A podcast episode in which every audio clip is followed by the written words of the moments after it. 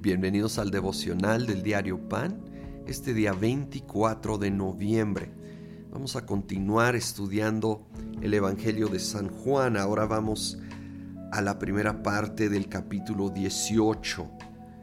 Eh, vienen a arrestar a Jesús y en el versículo 10 leemos, Simón Pedro, que tenía una espada, la desenfundió e hirió al siervo del sumo sacerdote cortándole la oreja derecha. Vuelve esa espada a su funda, le ordenó Jesús a Pedro. ¿Acaso no he de beber el trago amargo que el Padre me da a beber?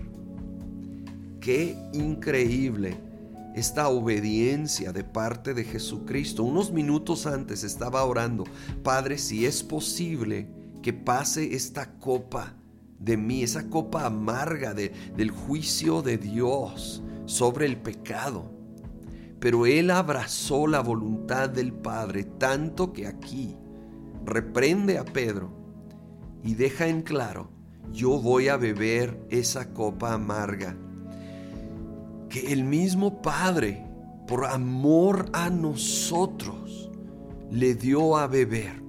Esa copa que a nosotros nos correspondía porque nosotros somos los que hemos pecado sin embargo, el Padre lo dio a su Hijo y su Hijo voluntariamente decidió tomarla por nosotros. No hay amor igual, no hay sacrificio más grande, ni motivación más grande para seguir amando, seguir perdonando, seguir adelante el día de hoy.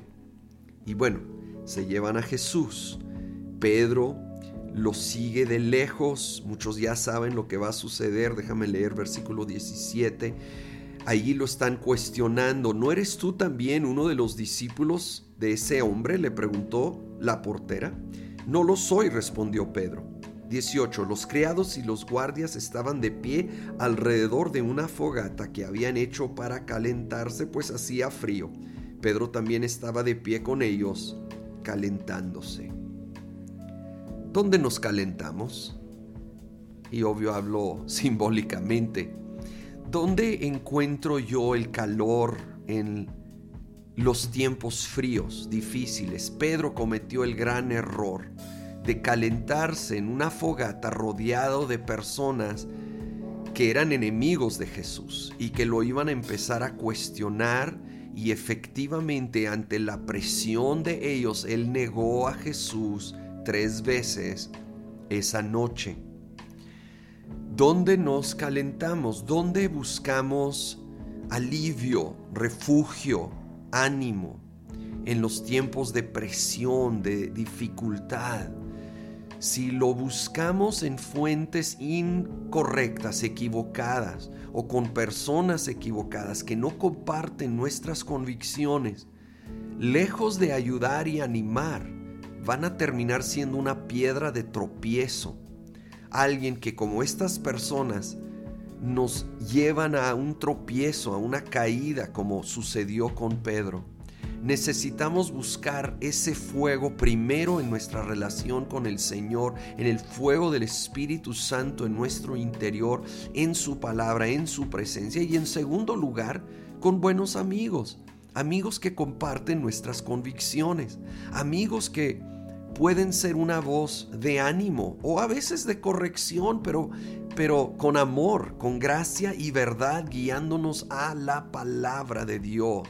Y que nosotros también seamos de esos amigos que comparten gracia y verdad y que podemos ser de mutuo apoyo el uno al otro.